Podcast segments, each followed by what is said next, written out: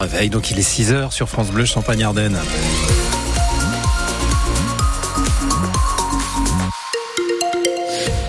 Bon, en même temps, Margot, euh, vous êtes venu à pied, Alexis aussi. Oui. Ouais, vous avez bien fait parce qu'à vélo. euh, pff, de face, ça aurait été compliqué ce matin. Il y a beaucoup, beaucoup de vent et euh, de la pluie qui est attendue aujourd'hui avec de la douceur encore. On va détailler tout cela après le journal. Alexis Arad, le journal avec le lac des Vieilles Forges qui accueillera bientôt sur ses berges un hôtel 4 étoiles. Et oui, dans les Ardennes, avec restaurant, spa, hammam, sauna et peut-être même une piscine. Le compromis de vente du terrain signé hier, 80 chambres environ, tenues par une enseigne habituée des stations balnéaires. Lionel Van de Castel, directeur du développement du promoteur Twin Promotion, vise les touristes, mais aussi les entreprises qui viennent en séminaire au centre des congrès juste à côté. Et puis les sportifs qui viennent pour la base nautique et la salle des sports que le conseil départemental va rénover.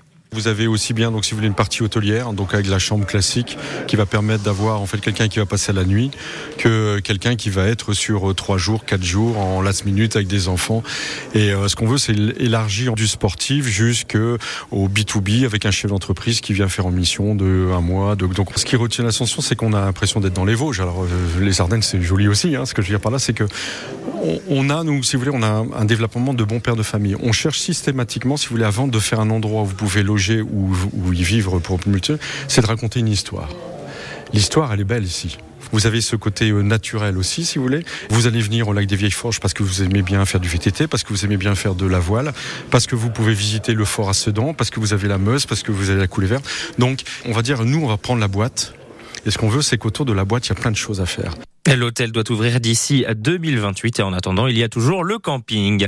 Noël Bourgeois, président du conseil départemental des Ardennes, pas content du tout après avoir appris par voie de presse la suppression de la desserte TGV des Ardennes sur le dernier train le vendredi soir, le Paris-Sedan qui s'arrête désormais à Reims.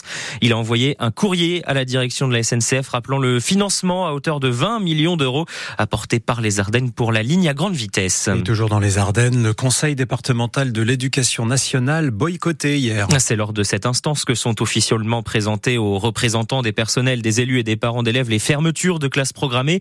En l'occurrence, dans les Ardennes, il y aura 36 classes en moins dans les écoles à la rentrée 2024. Une nouvelle réunion est programmée mercredi prochain.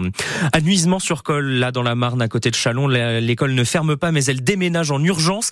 Les 153 élèves de primaire sont accueillis depuis hier et jusqu'à vendredi, inclus dans le centre culturel de la commune.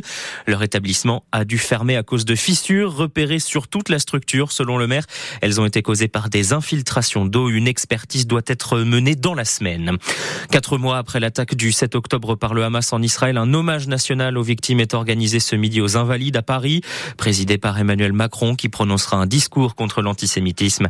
L'attaque avait entraîné la mort de 42 ressortissants français. Trois sont toujours portés disparus et présumés otages. À peine installée, la nouvelle composition de la Civise dans la tourmente. La commission indépendante sur l'inceste et les violences sexuelles faites aux enfants, dont l'équipe, dont la nouvelle équipe était déjà très critiquée avant même son installation, voilà un nouveau problème d'une gravité autrement supérieure. Sa numéro 2, Caroline Ressalmon, pédiatre légiste, experte judiciaire, est accusée d'agression sexuelle par une jeune femme qui a livré son témoignage à nos confrères de France Info, Mathilde Lemaire. Louison, victime d'inceste pendant l'enfance, décide de porter plainte en 2020. Elle a 21 ans. L'officier de police l'oriente vers une médecin experte judiciaire pour un examen gynécologique. Au début, tout se déroule bien, puis la professionnelle a dérapé, selon la jeune femme. Elle a posé ses doigts sur euh, mon sexe.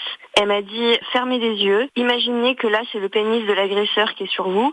Est-ce que vous pensez pas qu'il faisait plutôt ce geste-là? Elle a fait le va-et-vient sur mon sexe à plusieurs reprises. Je répétais je sais plus, je sais plus. Et elle me disait si si, fermez les yeux, souvenez-vous, remettez-vous dans la scène. C'était tellement violent que j'ai oublié la fin de l'examen. Je sais pas à la fin ce qui s'est passé. Je sais pas comment je suis rentrée chez moi. Ça m'a rappelé tous mes traumatismes et j'ai trouvé ça horrible. Louison n'a pas souhaité à l'époque déposer plainte, mais s'y résout aujourd'hui, car elle a découvert en décembre dernier que la médecin en question était nommée numéro 2 de la nouvelle commission nationale sur l'inceste, nomination insupportable pour elle. L'intéressée, la docteure Caroline Ressalmon, conteste l'intégralité des accusations, sans plus de commentaires pour l'instant. Dans la revue Les Cahiers de la Justice, il y a six ans, la pédiatre semblait pourtant valider cette méthode d'examen. L'enfant méconnaît son anatomie, n'a pas les mots pour décrire ce qu'il a subi. C'est tout l'intérêt, écrivait-elle, de faire avec lui, sur la table d'examen, une sorte de reconstitution des gestes de l'agresseur. Et une pétition a été lancée par le mouvement de lutte contre toutes les formes de violences faites aux enfants. Pour l'association, la présomption d'innocence doit être préservée, mais elle demande au président de la Civise et à Catherine Vautrin, ministre de la Santé, la mise en retrait sans délai de la docteure Caroline Ressalmon. Comment garantir que la commission indépendante sur l'inceste et les violences sexuelles faites aux enfants soit un espace sécurisé pour les victimes Si la vice-présidente est inquiétée pour de tels faits, s'interrogent les auteurs de la pétition. Un homme de 55 ans condamné pour la tentative de vol au tabac presse le Royal le week-end dernier à Charleville-Mézières. Il comparaissait hier devant le tribunal correctionnel de Charleville. Deux ans de prison pour tentative de vol avec violence et port d'armes. Il avait légèrement blessé une employée lors des faits. Il est 6h05 sur France Bleu Champagne-Ardenne. Régulièrement dans la Marne et les Ardennes, les agriculteurs peuvent tomber sur un obus dans un champ. Mais à Brimont, au nord de Reims, ce sont plus de 300 qui ont été déterrés ce début de semaine. Eh oui, lors de travaux de terrassement sur un terrain privé. Alors c'est la première fois qu'on en retrouve autant d'un coup. 333 obus pour être précis, bien rangés dans des caisses sur lesquelles on peut encore lire les inscriptions allemandes. Des munitions de la Première Guerre mondiale qui rappellent l'histoire qui lie la commune aux deux conflits mondiaux. C'est ce que nous raconte le maire André Jacob l'histoire de Brimont pendant la Première Guerre mondiale, euh, il y avait un fort. Le, fort a été euh, construit en 1870-1880. En fait, il avait été construit pour défendre euh, tout le côté nord de Reims. Donc il y avait des batteries. Ensuite, au cours de la Première Guerre mondiale, il a été souvent occupé par des Allemands et qui servait de prison pour les prisonniers français. Et pendant la Seconde Guerre mondiale, qu'est-ce qui s'est passé à Brimont La Guerre mondiale, euh, un peu moins. Euh, je pense que ça servait de base pour les Américains, mais ça c'est à vérifier parce que je ne connais pas entièrement l'histoire du fort de Brimont. Euh, ce que j'ai rencontré tout à l'heure un habitant qui me disait qu'en fait la ville avait vraiment été occupée par les Allemands pendant la Seconde Guerre mondiale. elle a été beaucoup bombardée pendant la Première Guerre mondiale. Hein. Pratiquement tout Brimont avait été détruit pendant la Première Guerre mondiale. En fait, tout Brimont a été reconstruit dans les années dans les années 1920. Donc oui, il avait été fortement bombardé. Et de nouveau pendant la Seconde Guerre mondiale Pendant la Seconde Guerre mondiale aussi. Et ces obus qui doivent désormais être envoyés au centre de déminage très vraisemblablement pour être détruits. Les infos et les photos sont sur francebleu.fr. Cinquième victoire consécutive pour le Champagne Basket. Large vainqueur hier soir à la Reims Arena de Denain, 80 à 53.